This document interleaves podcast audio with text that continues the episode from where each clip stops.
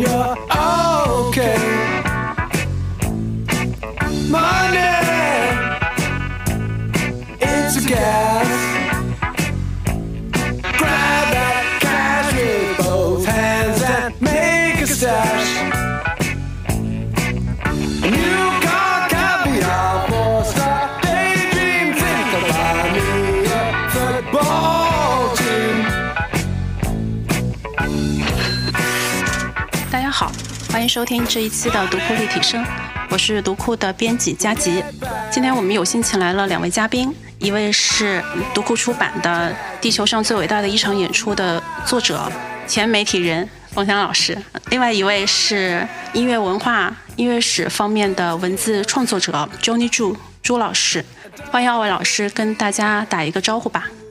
大家好，我是冯翔。大家好，我是张柱。今天把两位老师一起请来，主要是他们有一个很大的共同的爱好，就是喜欢音乐，尤其是摇滚乐。那么他们不仅是从很早的时候就开始接触摇滚、听摇滚，还把自己的这项热爱转化为了文字。冯阳老师在还是个媒体人的时候，就采访过像崔健、朴树这样的国内的音乐人。那朱老师，据我所知，他的专业和本职可能跟音乐没有什么关系，但是他在知乎上是摇滚和民谣方面获得点赞数量最多的一位作者之一。他同时是一直在孜孜不倦的撰写和呃乐队、专辑、各种音乐事件、音乐史方面有关系的这种长文。所以一开始想问一下二位，你们是从大概是从什么时候开始接触摇滚的呢？朱博士先说，就是我呢是一个很机缘巧合的机会，是我是从小学毕业到升初中之前的时候有接触到这样一个东西，然后呢，其实也是挺巧合的，是我奶奶送我一套这个磁带，就是有年代感的这个东西，然后的意思就是说你听一听可以学学英文呢，了解了解，然后呢这两个磁带呢就是呃经典电影的录音，一个是音乐之声，一个是毕业生。然后呢，我听音乐之声就觉得，哎，这歌挺好听的，什么哆来咪什么的，嗯，就是但是没有特别大的这种反响，就感受吧，就我觉得挺好听的，整个这个故事也挺有意思的，也挺挺挺感动的到最后。然后呢，但是毕业生那个那个故事，当时我对于小学生来说我是听不懂的，不是特别懂。嗯。但是呢，这个里边带的原声的这个音乐特别的美，然后旋律特别的优旋律美特别好，是后来我才知道是六十年代的这个。美国民谣音乐人一个组合叫 Simon and Garfunkel，两个人，一个叫保罗·西蒙，一个是阿特·加芬科，他俩是从小就在一起，然后在一起，然后做音乐，然后然后基本上是分分合合一辈子。这两个，而这两个人的和声特别美。然后那两首歌呢，一个叫《Sound of Silence》，叫沉沉寂之声，寂静之声啊，寂静之声。还有一个是《斯堪波罗记事》，这是从英国的一个民谣改编过的。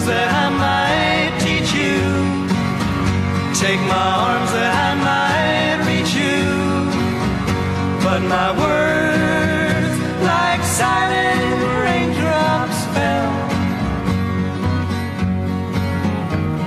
And echoed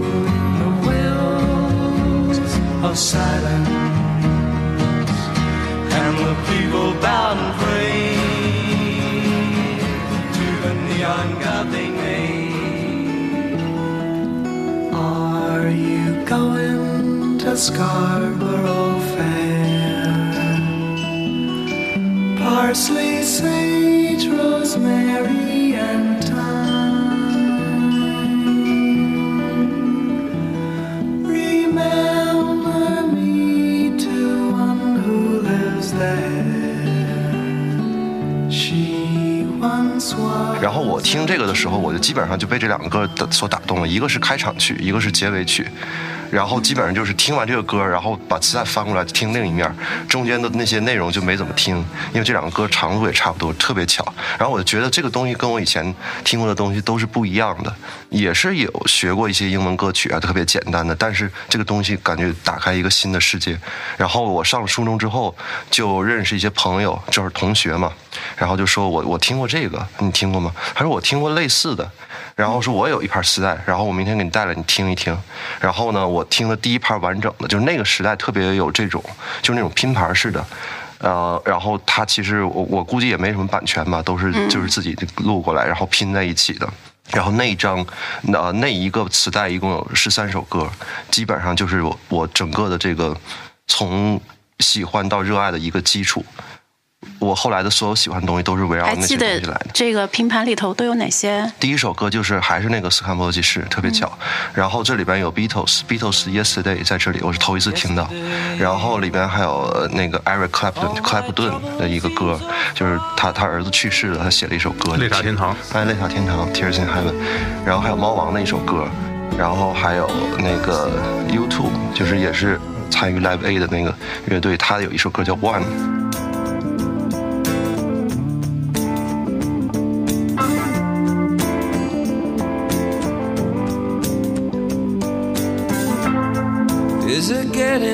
Better?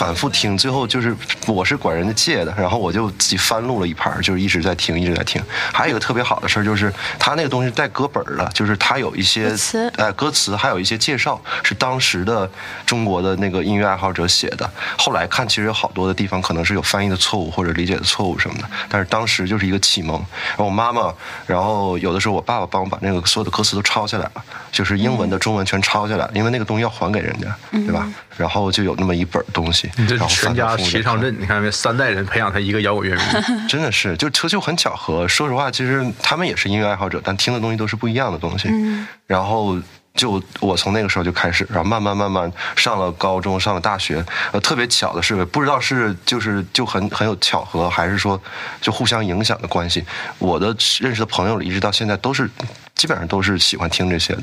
所以特别幸福。我在大学那个宿舍里就很挤很小的地方，公放那个音乐，正好所有人都喜欢，也没有人说哎我我想听那个，我我受不了你这东西，没有，大家都很和谐，都是在学习的过程中，我觉得非常幸福。基本上是这样一个过程。嗯，这就是你跟摇滚的初次的接触。对，嗯，那冯老师这边呢我？觉得有一个听他听朱博士说这些呢，我感觉有一个经验啊，就说其实人最终选择哪条路呢，其实是他注定要选已经定好的已经定好的嗯。你比如说，你看他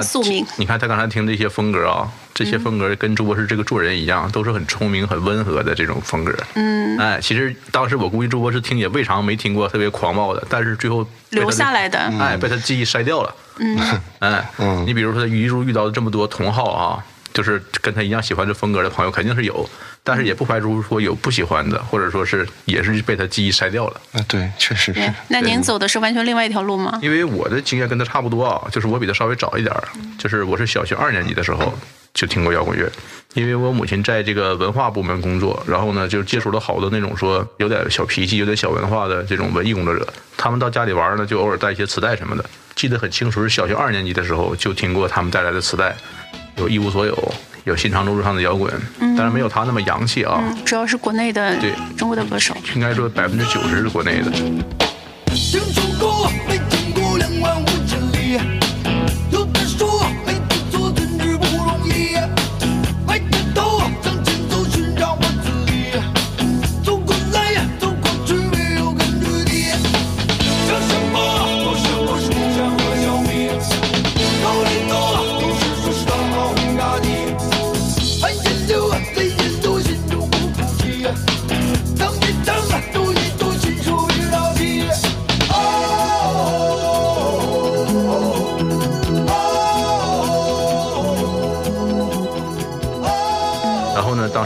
推荐呐、有黑豹啊什么之类的，唐朝什么的，我就感觉说唐朝呢最有劲儿。但是呢，比较难听，明显是这个人的气质跟我不是我们那个小学二年级能接受的。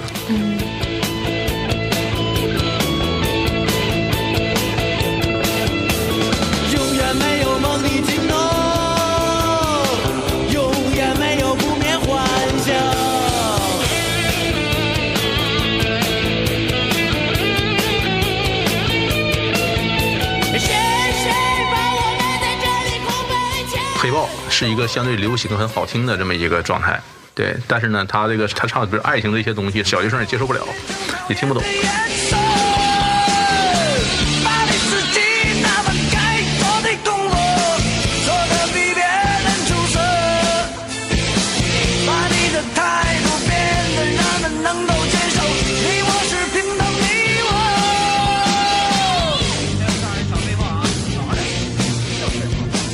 只有是崔健，你大体能明白他要干嘛。哎，因为崔健的整体的艺术倾向呢，我理解为就是一个自由，追求自由其实是人各个年龄都喜欢的。比如小学小孩的时候，你想追求自由，想出去玩，崔健照样哎可以。你稍微大一点的被社会所束缚呢，想追求自由，崔健也可以，相对比较适用。所以最后呢，对对我影响比较大的就是崔健。然后呢，我身边从来没遇到过跟我一样喜欢崔健的人，都是受我影响开始听的。从小学二年级开始，我就拿着磁带到班里去听。哎，你看这个崔健，你听一听，在公开放，大家都是谁呀？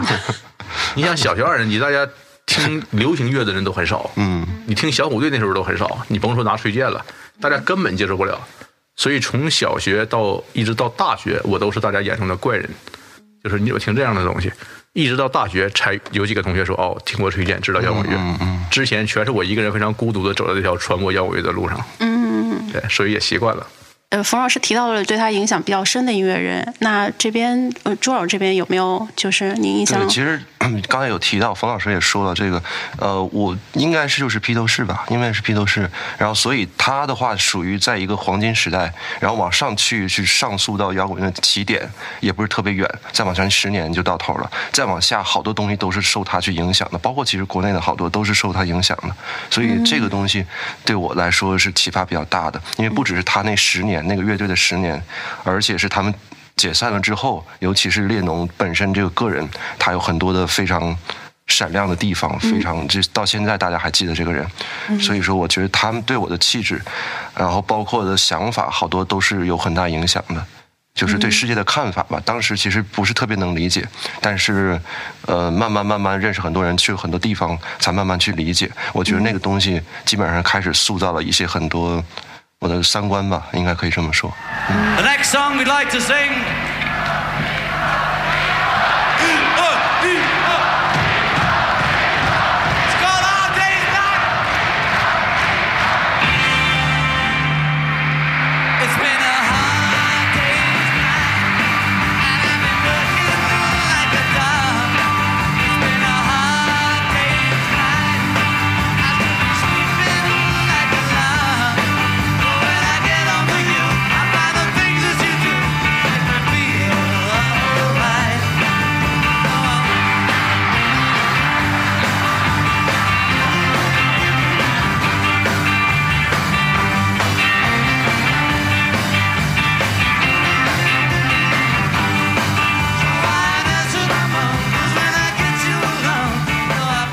当时这个我看一篇文章介绍啊，就比对比对一下当时英国最红的两支乐队披头士和滚石，嗯，就说说披头士代表的是那种非常出身有良好、有教养、乖乖仔，长得也很帅，也很有才华、温文尔雅的形象。嗯，对你喜欢这个风格的，你就可能喜欢披头士。嗯，滚石呢就是痞子、坏小子、反叛、放荡不羁这种形象。说披头士所有的歌都像用漂白水很好的洗完之后挂在晾衣杆上。嗯说滚石从来没沾过水。哎，对，真的是这样。对，可能代表了摇滚乐的两种气质吧。嗯。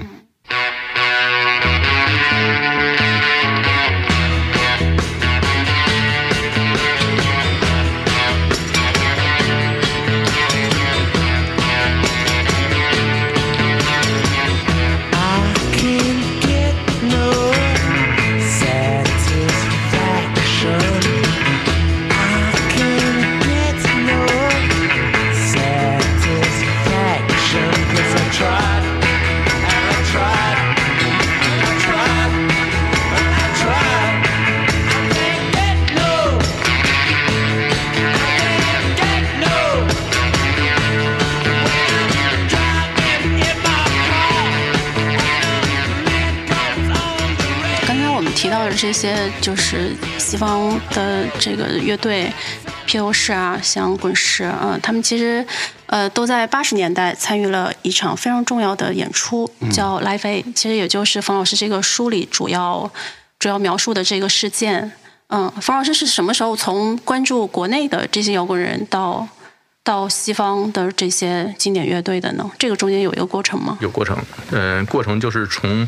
呃，随着个人的年龄的不断增长，一是阅历增加呢，第二你的经济能力也不断增强。嗯小时候你小时候家里一个月只给五块钱零花钱的时候，你就很难买磁带，嗯你就只能是跟别人换着听，或者是求着一些哥哥姐姐们到他们家去录，嗯去翻录。对，那个当时的磁呃磁带是从录音机翻录的嘛，左边一个在放，右边一个在录，这叫双卡录音机，都是用这种方式。稍微大一点以后呢，你零花钱多了一点以后呢，就开始买两块钱一盘的盗版磁带。嗯对，目前看来就是盗版嘛。然后呢，从盗版磁带开始买点正版的，正版的开始呢，这时候逐渐就有 CD 了。对，你上高中的时候呢，逐渐你也有自己的收音机了，开始听电台，电台就开始介绍一些国外的音乐，然后你就发现哦，原来国外音乐才是国内摇滚乐的源头。嗯对，然后上大学的时候呢，就是开始听 CD，开始上网，尤其是网络，网络是个核心。对，哎，网络如果没有普及的话，你的眼界永远只在家门口火车站门口的音像店。嗯，真的是有了网络之后，你就可以知道哦，原来世界是这么大，是这样的。我对对我。听国内的是从小学二年级开始听，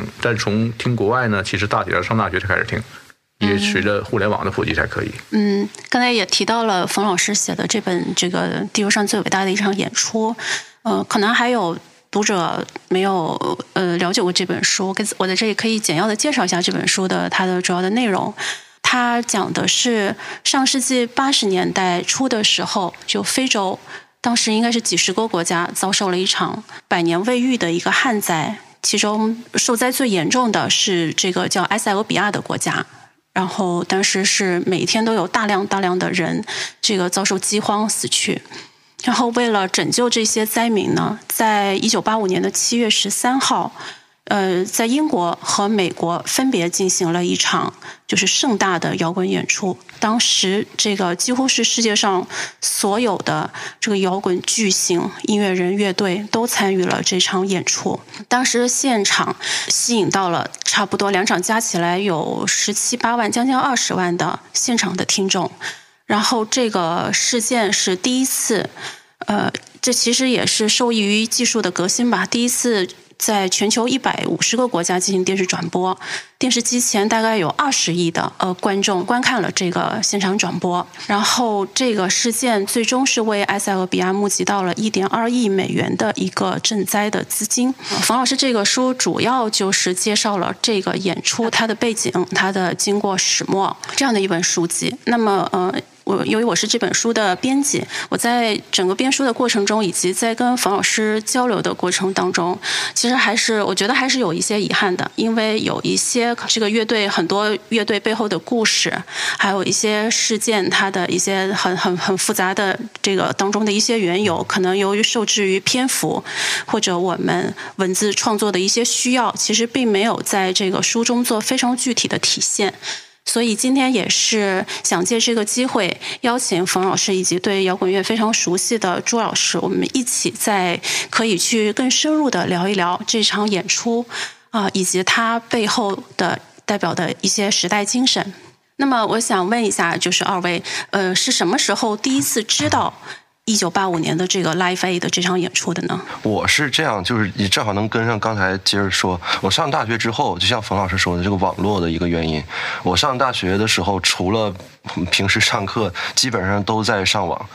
然后当时就上呃某一个视频网站连着看，就是一直连着看，它有很好的推荐机制。比如说你想你你只知道这个东西，但是你看了旁边的推荐，然后你就一个一个点。然后当时我其实当时就养成一个比较好的习惯，到今天看特别好的一个习惯，就是我喜欢的东西，我一定要把它下载下来，我一定要把它存下来。我觉得那东西才是我的东西。现在看其实还是挺有挺远见的。然后我就一个一个看，然后就会点到这个跟 Live Aid 相关的东西上，然后就就开始知道了。然后好多人是不认识的，包括皇后乐队，当时都也是慢慢一点点了解的。但是那个东西绝对开阔了我的眼界。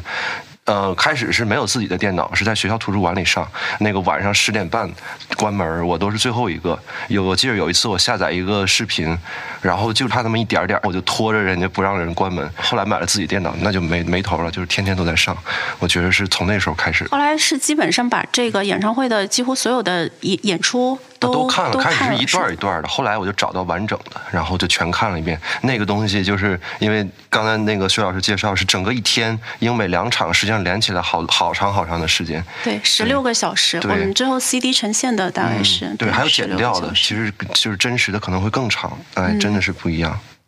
嗯，这方面朱博士比我这个知道的早和全面多了。说呃，不好意思说，我对于 Live A 的这个演出是我写的这本书才第一次看，之但是之前 N 多年就已经知道这个演出了。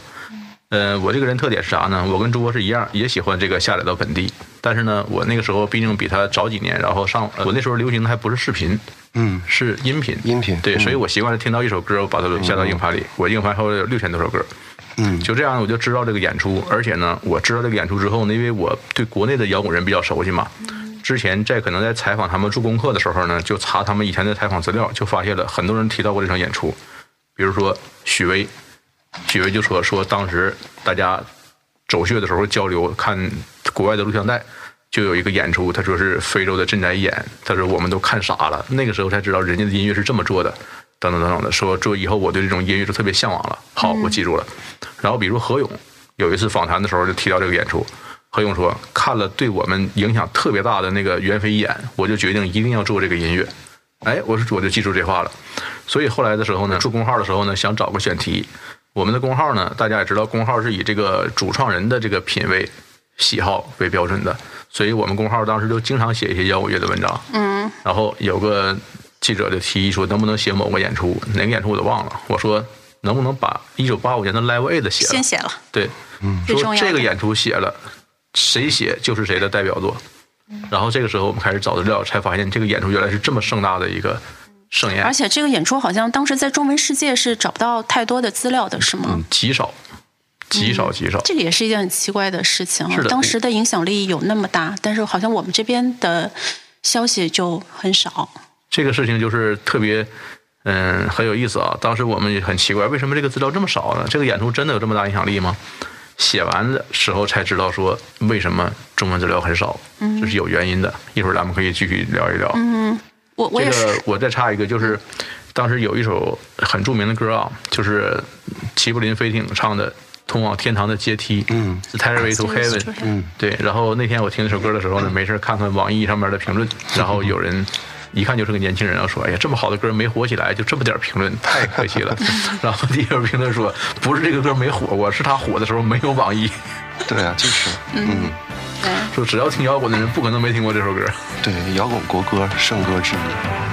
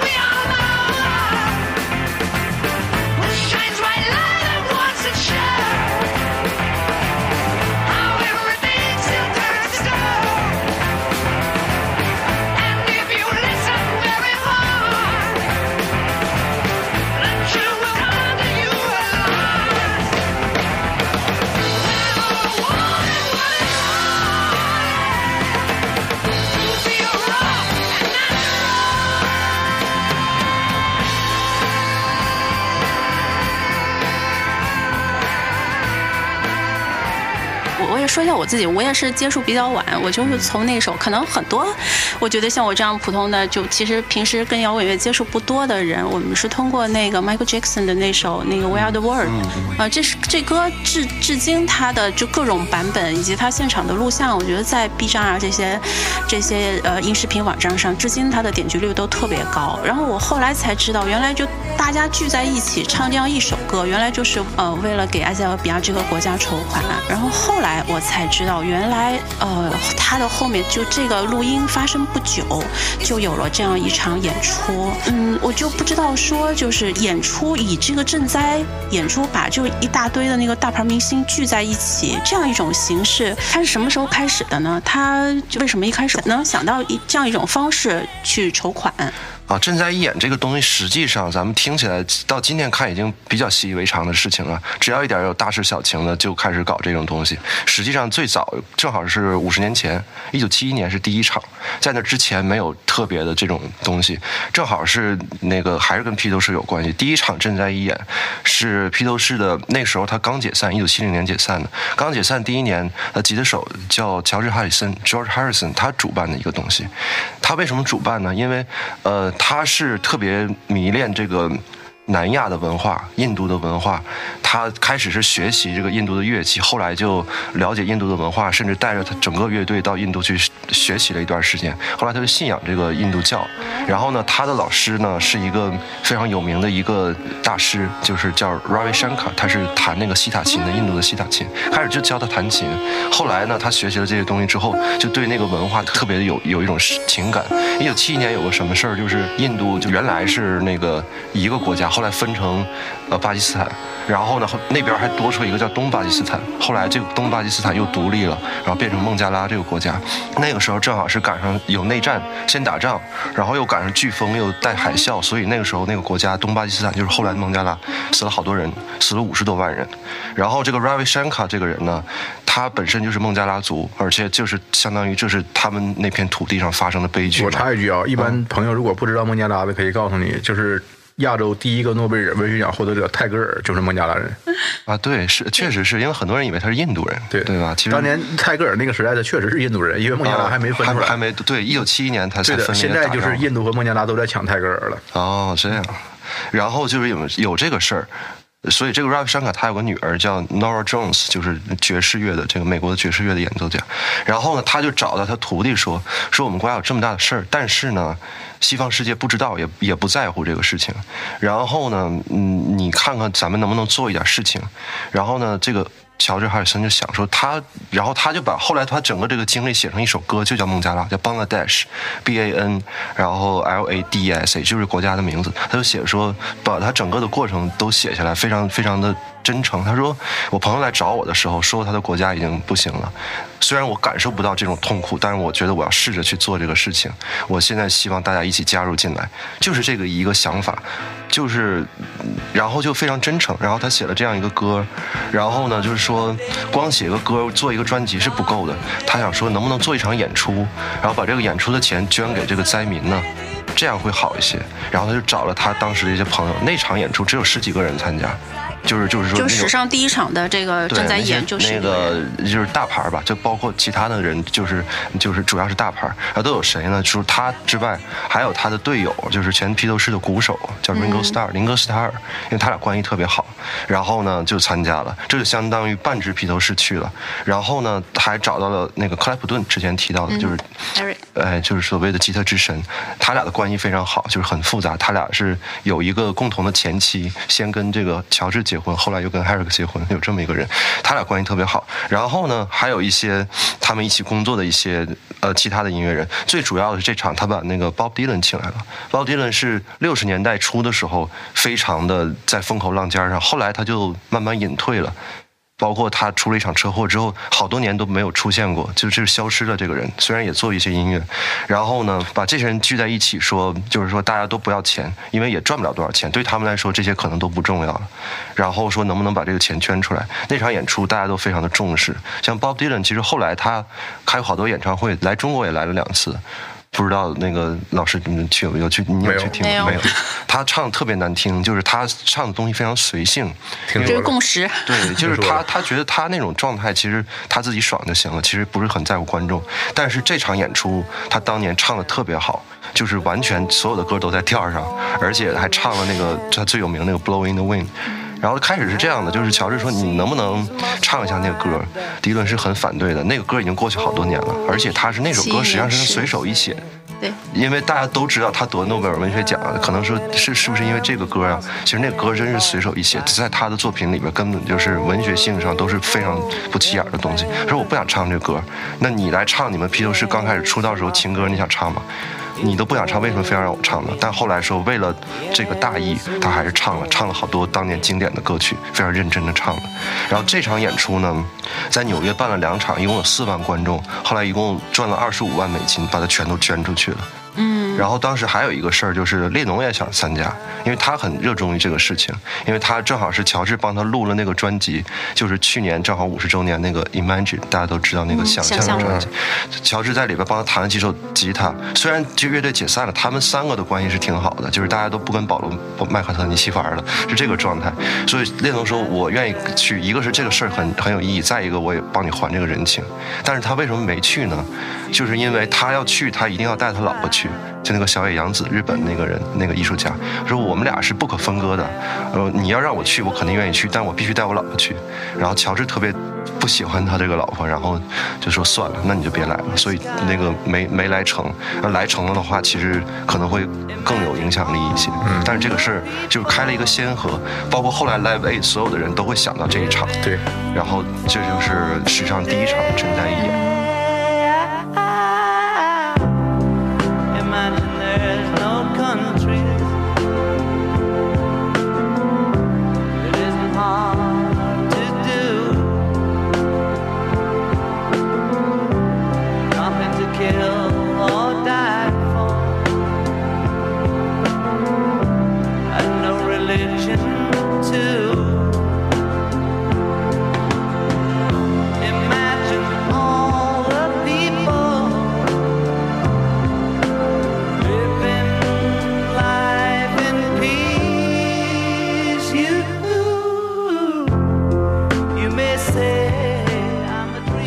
个后面之所以有那么多，是不是其实就这种，当时他们就知道这种方式其实是可以筹到筹到钱的。对当时我们写书的时候也查资料，这个确实是第一场。嗯，但是之后从他到 Live Aid 的之间好像就没有了，是这样吗？嗯，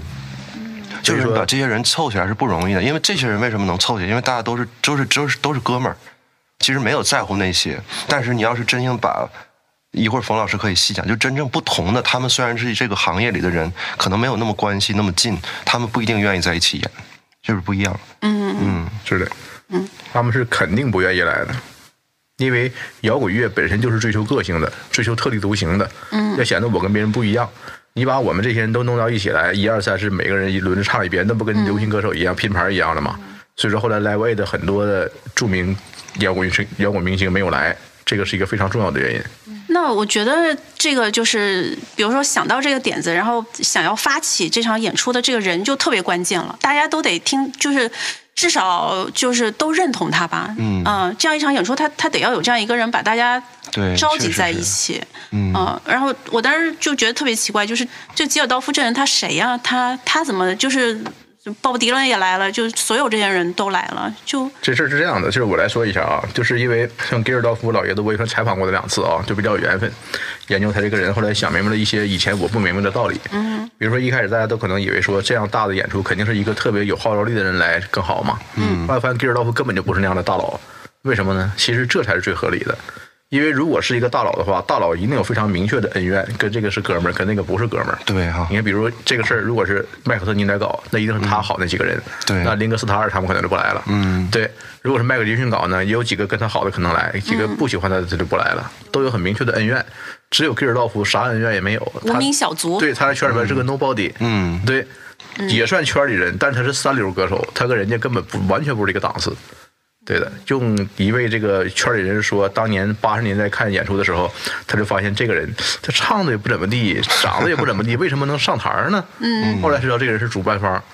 主办方，你想，就这个主办方能干成这样大的事儿不容易啊。他还把自己的乐队塞在了第三个出场吧，对是不是？对，你说他这个级别的歌手去请那个麦卡特尼，请那个皇后，请艾尔顿约翰，人认得你是谁呀？对呀、对，所以呢，他怎么能请到的，这个就很有意思。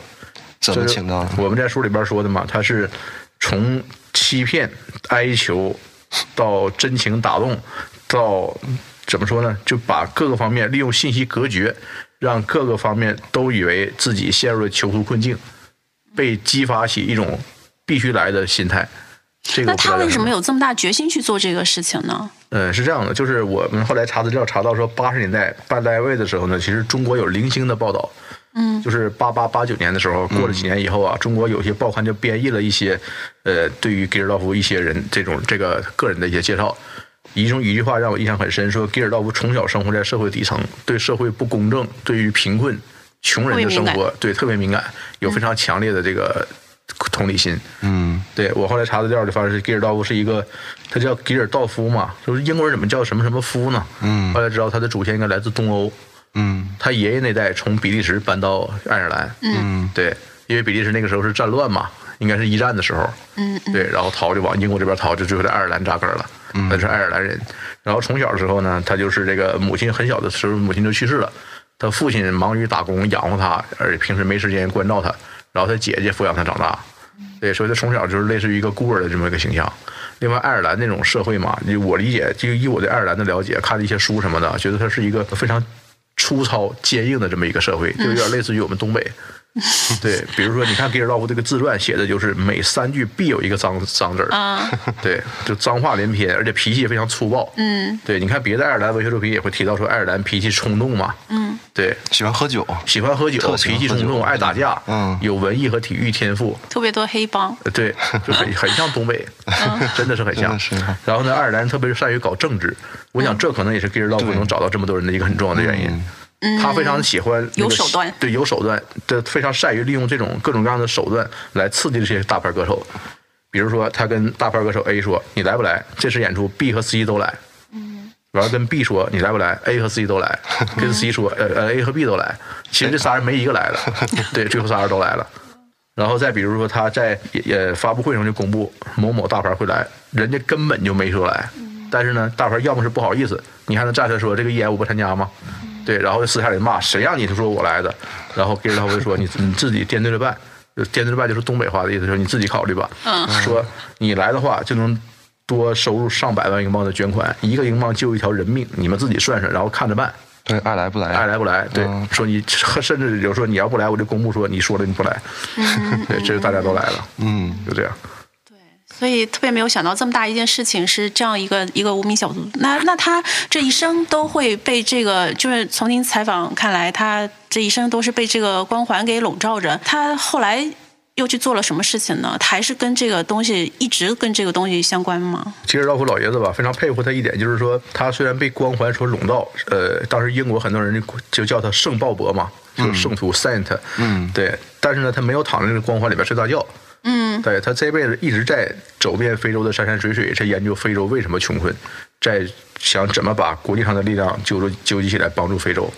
对，像你看我们这个书里边跟他的对话啊，他对非洲的问题、欧洲的问题看得非常清楚，嗯，就是大家都有问题，嗯，对谁的问题谁应该怎么去哎想办法解决，我觉得特别有远见。哎，非常有远见，而且老爷子一直在与时俱进。比如说，他对现在互联网的算法怎么把人都分化了，对对对怎么让人之间的矛盾越来越激化，嗯对这些东西看得特别清楚，我就非常佩服。嗯等我七十多岁的时候，估计很难有他这样的进步能力。对，是，是，我觉得这本书，我当时读的时候，冯老师送我这本书的时候，我觉得，因为前面的故事也在之前公号也看过，我也多少有了解。对我打动最深的地方就是对这个老头的影响，对这个访谈，他讲了好多东西，其实非常有远见。因为我觉得在我们可能会认为，尤其是我们在中国的时候，会认为西方人很傲慢，他们觉得哎，哦，非洲穷，给你钱就是。很多人都是这么想，确实是因为我在美国待过好多年，但是他的想法就特别的不一样。对就能看到问问题的本质。因为就是像冯老师说，他真正去了，他不是说就做做样子到那儿去。因为我我当时在美国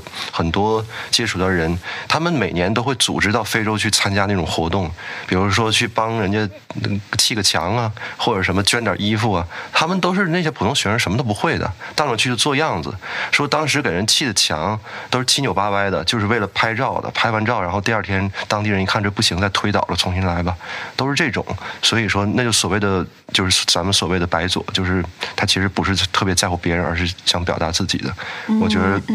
他的话其实是非常不一样的人。对我，我觉得他对非洲、对摇滚乐有非常多的这种真知灼见吧。对嗯是，印象非常深。就他说摇滚乐已死，对，我觉得确实是有嗯。他觉得就是技术这个东西成就了摇滚乐，但是最终摇滚乐又因为技术而逐渐凋落。对，确实是对。嗯摇滚乐作为一个文化产品，它是有寿命的，它也不能长盛不衰呀。它最巅峰的时候是什么时候呢？摇滚乐最巅峰的时候，可能我觉得大部分人同就是，当然就是咱们说世界范围的，但是在每个国家，比如在我们国家，可能是要要晚一些。那它可能是在六七十年代是个比较高峰的时期，因为摇滚乐这个东西，它不是从石缝里蹦出来的，跟所有艺术形式一样，它都是从前辈慢慢演化过来的。那这个东西基本上，如果要溯源的话，会来到这个所谓的蓝调布鲁斯布鲁斯音乐。嗯，它是从哪儿来？基本上是从非洲来的，就从西非这些。被抓去当黑奴的人，其实他在非洲有一些音乐在，因为我觉得从就非洲的音乐过来之后，最大的一个区别就是跟原来的传统的音乐不一样的，比如说是欧洲的音乐好，或者我们的中国的音乐好，就是节奏感。因为别的音乐是没有节奏的，包括说这个，比如咱们听好多那个交响乐啊，像那些东西，贝多芬以前那那个东西有那个谱子，可能是不同的人演奏的这种感觉是不一样，所以要有指挥在。因为它没有节奏，只有旋律在那里。但是从非洲来，这个音乐带着非常明显的节节奏感，就是那鼓点儿，说白了就是。然后来到这儿呢，啊，这个布鲁斯就是它 blue 这个词本来就在这个英语有一种忧郁的意思，蓝色的感觉。然后为什么这么说？其实他们就很忧伤，因为来到这里一个新的地方，天天干活，对吧？就是一个奴隶的状态，所以他们就是把原来的那个东西带过来，在新的新大陆有了一种新的体验。然后慢慢这个东西加入鼓点儿，就可能变成了所谓的呃 rhythm and blues R&B，就所谓的节奏蓝调。然后从那里开始，大概是我觉得就是，当然我个人的想法，当然也很多人也认同，就是我们今天听的当代的音乐，基本上都是从非洲来的，都是从黑人音乐来的。嗯嗯。然后呢，当时有很多不同的，一个是他们这个蓝调，再有一个就是所谓的 gospel，就是呃福音音乐，就是在教堂里唱的歌。呃，黑人教堂非常活跃，你可能会想教堂唱的东西很很那个端坐那种感觉。黑人教堂特别特别活跃，基本上又唱又跳那种感觉。那种东西已经已经把那个音乐带活了，然后这个东西传出来，然后后来还有一种所谓的 soul，就是嗯灵魂乐啊，这些东西都给摇滚乐。就是提供了一个土壤，基本上人们认为摇滚乐以前的想法跟现在不一样，因为以前人认为是猫王啊，或者说还有一个白人歌手叫 叫叫 Bill Haley，可能是认为他们开始，但实际上因为那是站在白人的视角上，说我们白人开始搞了才是真正的东西，实际上黑人早就开始做了。那现在大家可能更认同，就是说有一批黑人，就是一七年有个老头去世了，九十岁，叫 Chuck Berry 哎对，Chuck Berry，查克贝里。It was a teenage wedding and the old folks wished him well. You could see that Pierre did truly love the mademoiselle. And now the young monsieur and madame have rung the chapel bell. C'est la vie, said the old folks. It goes to show you never can tell. They furnished off an apartment with a two-room robot sale. And ginger ale. 他认为大家可能是认为他是摇滚之父，但是也不是说他纯发明的摇滚，他是从前人的基础上加了好多吉他，他吉他弹得特别好，影响了后边好多好多人。然后那一批还有别的人，比如说有个弹钢琴的，也是前两年刚去世，这些人都活得特别久，嗯，都活了八九十岁，叫 Little Richard 小理查德，就特别奇怪，因为后来大家觉得搞摇滚乐好像死都挺快的，但是这些祖师爷都活得超级久，就就是这个挺值得一考虑的。还有好多这些人，还有灵魂乐有个人叫 James Brown，这些人基本上就是就是就是一一批人，他们基本上塑造了就后来摇滚乐基本的形式。这是一批黑人，还有一批白人，白人音乐基本就是所谓的呃 country music，就是所谓的乡村，或者叫 western，就是就是以美国的视角来看的。那那一批有一批大佬，就是什么所谓的那个 Johnny Cash。呃，这些人还有 Carl Perkins 等等，还有一个人，只有这批人只有一个人现在还活着，叫 Jerry Lee Lewis，就是他是弹钢琴的，在钢琴上玩摇滚，就是他快九十岁，就是这批人还有一个人还在世，就剩他。这些人是从白人那边来的，然后白人就整个这两批，一个是白人那种。呃，就是那个外表吧，外形吧，或者这个气质，加上黑人的那种节奏感、狂野的感觉，就塑造了这个猫王、Elvis Presley，就他才是第一个摇滚巨星，从那儿开始的，算一九五十年代，从他开始，他在那儿就是开始唱，然后开始扭胯呀或者什么这一套，就传到西方国家去，好多人都听到了，包括英国这些人。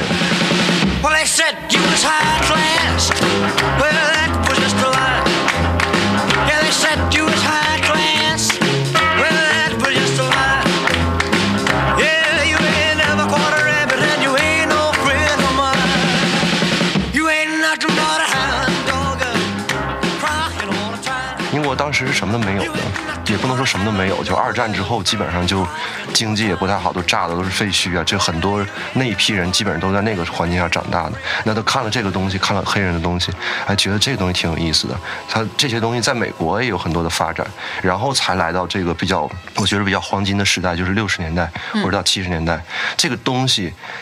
我觉得总有人会说摇滚精神，一会儿想听听冯老师的想法，就是摇滚到底有没有精神？我觉得摇滚首先它可能是一个音乐形式，它有没有精神呢？它可能跟当时的时代是有关系的。那个时候为什么大家觉得有精神，或者八九十年代的崔健那个时候，那可能跟社会有关系。六十年代那个时候，就社会都在都在动荡吧，大家都在革命，全世界不同的革命都在都在搞。那对于这西方这些年轻人来说，他们希望有一个释放的这个窗口，那这个摇滚正好特别适合，因为它非常的粗糙。说说白了，就一开始搞的时候非常的粗糙。然后呢，为什么说现在可能没有人愿意听这个东西呢？可能就是因为现在都精细化了，你看个视频都是高清的，那个东西粗糙的东西已经不一样了。但是希望这个需要有这个窗口。然后呢，英国那批人就开始学美国的东西，包括披头士也好、滚石也好等等，那批全都是学美国的东西来的。他们后来能到美国发展，也都是因为这个。但是英国有他自己独特的气质，也就是有很多人说你你提到伟大的乐队，好像英国比较多，美国可能是个人比较多一些，就是大就是那种就是不一样。那英国人有自己的气质，带过来之后那就不一样了。整个我觉得。就是一个高峰期或者分水岭吧，从前面的打打闹闹那种，就是一个节奏唱来唱去的，那到披头士的那个他。六六六年、六七年、六八年做那几张专辑，他们解散前那几张，是真正真正把这个东西给变成一个文化了。呃，当然这个东西就是咱我现在还是说都是纯音乐上的事儿，就是它可能更丰富一些。有了这个丰富的东西，大家觉得，哎，我从来没听过这种东西，这也算音乐吗？然后就启发了好多好多的人。然后美国他有自己的，比如说有那个地下丝绒乐队，呃，他就是非常一个很奇怪的一个东西，他是从先锋派来，就是听起来是很噪音的一个东西，他做出来，他影响了一一派，我觉得是影响了所有地下的，包括后来的朋克呀，包括后来那个 grunge，就是那那些东西全是从他来的。披头士这个是更是地上一些的，影响了这些人。从那个时候，就是基本上六十年代末就开始爆炸起来，所有的音乐形式都就开始产生了。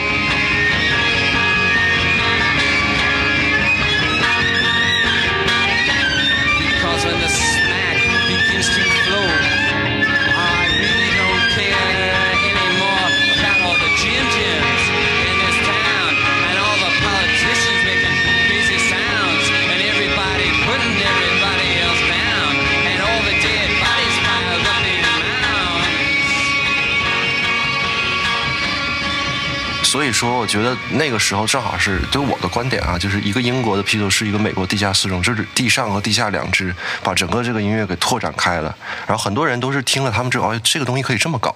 然后那个时候呢，有有一批就 hard rock，就是硬摇滚，后来慢慢变成后来那些。然后呢，基本上就是开始是也是从英国来的，叫谁人乐队的 Who 谁呀、那个，然后还有一个叫 The Kinks，叫七响乐队，他没有那么有名，但是是因为他们乐队喜欢打仗，然后美国不让他们来，所以就没有那么大影响，但是也很原原创。然后他们这个东西后来变成了硬摇滚，是一支。然后呢，有人认为说是可能是跟披头士有关系，啊，反正不管跟他有没有关系，后来在六十年代末那个时候，有一支乐队叫黑色安息日，叫 Black Sabbath。他们也是披头士的粉丝吧，他们也是从英国来的。然后呢，这个东西，他们就是喜欢想说我我做自己的东西，但是呢，就慢慢发展出一个形式，叫金属，叫 metal，就是从他们来的。就是其实我觉得听好的东西，你很少能听到。很有一个自己风格，能开创一个风格的人，那他们就属于其中的一个。然后后来有了金属，金属了解金属的东西，就是大家都知道。后来变成了非常非常复杂的一些东西，一个体系。然后都是从那时候来的。等到六十年代底的时候，就是相当于一个大爆炸。那个那个前后，你就是随便拎出来一年来，全都是。就是星光灿星光灿烂的这么一个年代，然后那时候包括齐柏林飞艇 Led Zeppelin 也是开始，他跟那个黑色安息日还有一支乐队叫叫深紫 Deep Purple，他们是同时的，都是三支英国，基本上开始了这个七十年代，包括皇后啊，在那个时候都说白了，其实不是特别起眼，嗯，都是同时来的，一九七零年皇后才出来，然后这是往一个方向去了，然后呢，从披头士那种复杂的东西里面，包括。也不光是他们了，很多别的，在美国也有，在英国也有，就是因为呃一些药品的一些作用吧，那有了有了一些比较奇怪的一些想法，那些会变成所谓的迷幻摇滚，还有人叫酸性摇滚，在不同地方我可以插播一个广告，就关于这些六七十年呃六十年代末，然后还有这个迷幻摇滚，可以关注我们另外一本这个音乐文化的书，来自民间的叛逆。哎，对对，那那里面讲了好多这些，就那个时代的事儿，然后那就是一支，然后那个目前看起来都属于小清新。然后呢，那个可能是比较有名的，大家都知道，就是那个呃平克·弗洛伊德 （Pink Floyd），他们开始他的风格一直在变化。开始的时候算是迷幻，后来那个主唱离队了之后，第二波人去搞的这个就是所谓的前卫，前卫很多人做前卫的 （progressive）。那时候很多人做，主要是英国人在做前卫这个东西，说白了是。把古典音乐的那些那些想法融在这个摇滚乐里去了，所以做这个就需要很有文化。那相对来说，英国人比较有文化，美国人不太喜欢这个东西，又听不懂，太长了，一首歌特别特别长。然后除了平克·弗洛伊德，还有这个呃 Crimson King 也是比较有名的。然后还有就是一会儿咱们可能会会会提到有个人，就是呃。他那个乐队叫 Genesis，叫创世纪，就是圣经的第一本书《创世纪》。他那个鼓手叫 Phil Collins，就柯林斯，他参与了 Live Aid，英国、美国都有他，有这么一个人。就那那时期的那个东西很复杂，搞特别特别复杂，然后以至于到七十年代的时候，那个东西特别流行，有一批人就不太喜欢这个东西，就搞出了一个新的，英国、美国都是大概是同时，就是朋克，啊，就就朋克就是特别讨厌这个平克·弗洛伊德这些漫长的、特别长的铺垫特别久的，朋克喜欢简洁的。一会儿冯老师可以说一下这个。皮尔道夫就属于朋克，哎，对，他就属于朋克，他是属于朋克是尖锐、激烈的批判的这个一个风格。哎，对，所以说他们都是，就是我觉得，不管是说从这儿发展来的，或者说我就想把你干掉，各种想法，我觉得从那个时候是一个爆炸的时期。朋克的话，这个大概是什么时候？那就是六十年代末六十年代末到七十年代，整个七这这十几年吧，算是最最最最火爆的一个年代我，记就整个得中国是全都是早期写过一篇很有名的文章，就是写性手枪嘛，啊，对，就是对。朋克的开山鼻祖。哎，对，所以他出来的时候就说了，性手枪这个主唱出来的时候穿一个 T 恤，就是一个，然后是平克·弗洛伊德的文化衫，然后他把那平克·弗洛伊德那个队员的眼睛都给抠掉了，然后在平克·弗洛伊德上面写上我讨厌我 I hate Pink Floyd，然后从那儿出来的。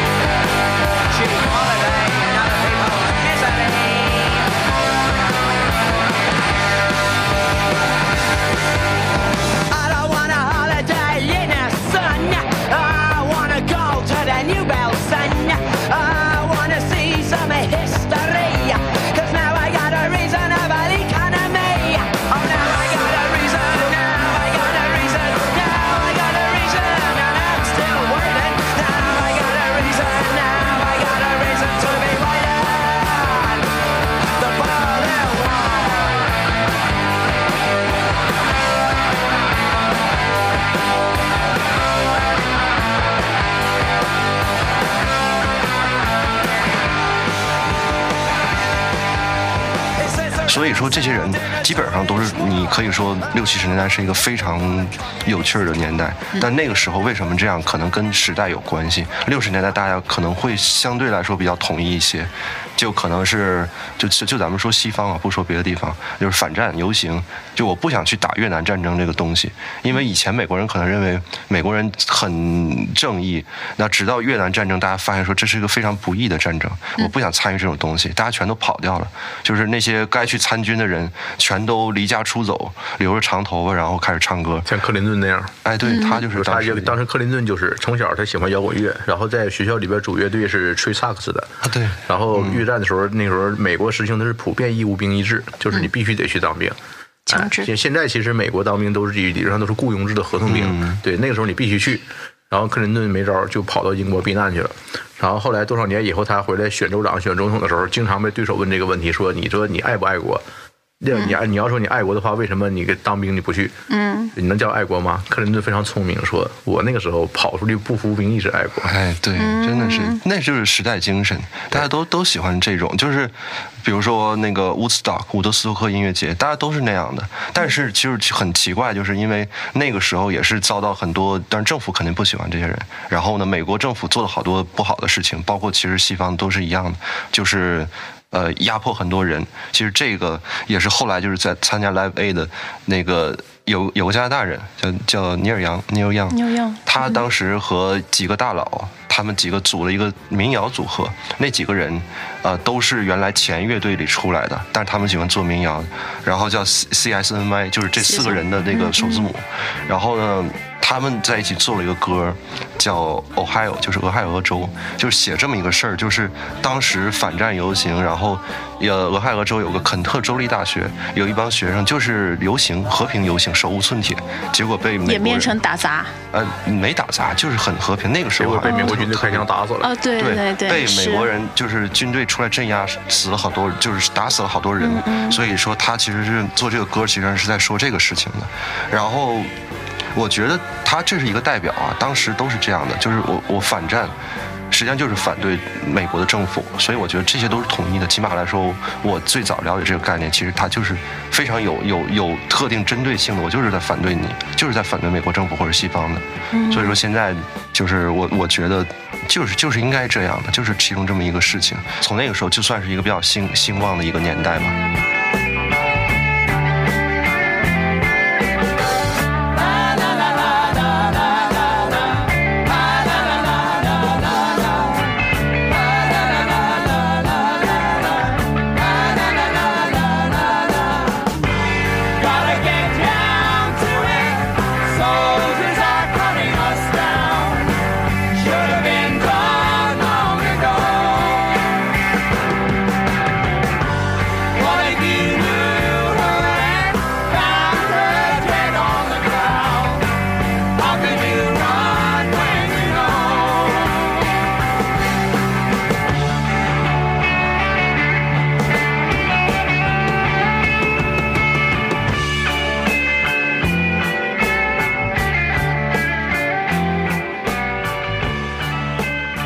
到八十年代的时候，就马上接近咱们要讲的这个时这个时代了。那些六七十年代活跃的人，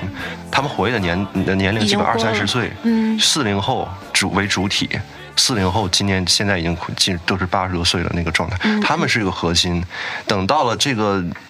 等到 Live A 那个年代的时候，摇滚乐已经慢慢慢慢的示弱了，因为像朋克有个很大的冲击。所以很多人认为朋克就不是不是摇滚了，或者说认为金属就不是摇滚，就分出去了。所以说那个力量已经都分散掉了。然后那个时候大家可能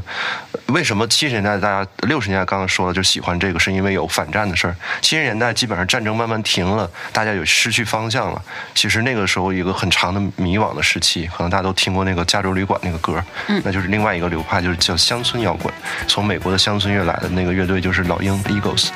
那那里边就说这么一句话，就是从一九六九年之后就没有这个 spirit，spirit 可以理解成是酒，烈酒，也可以理解成是精神。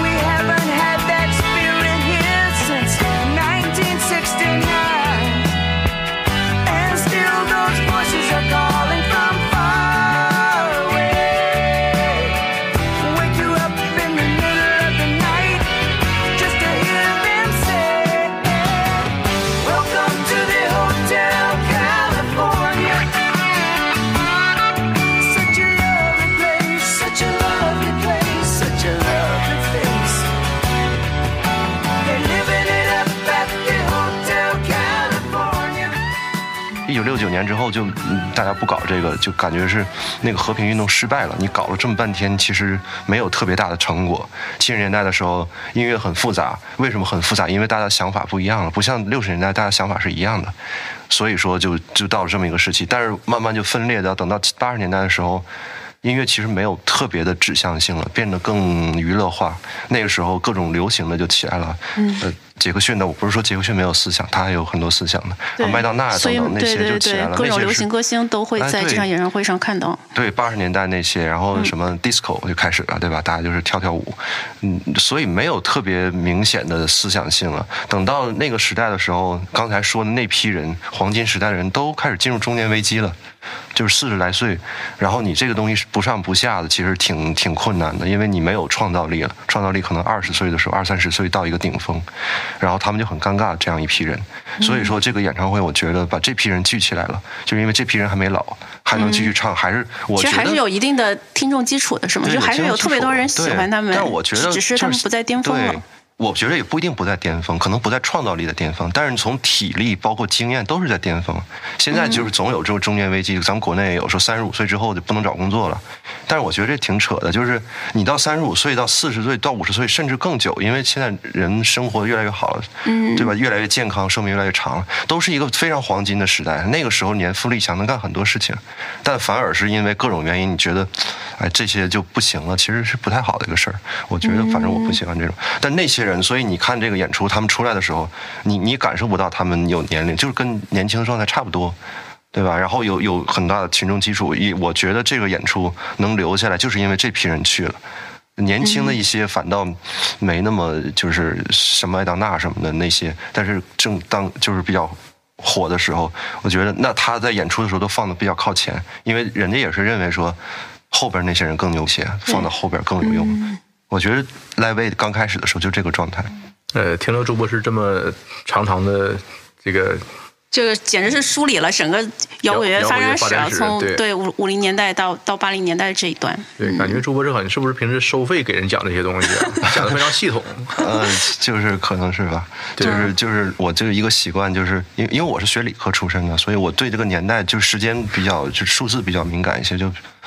对。然后这不就讲到咱们这儿了吗？对对啊，那那这个状态就是带到现在来了，带到八八五年。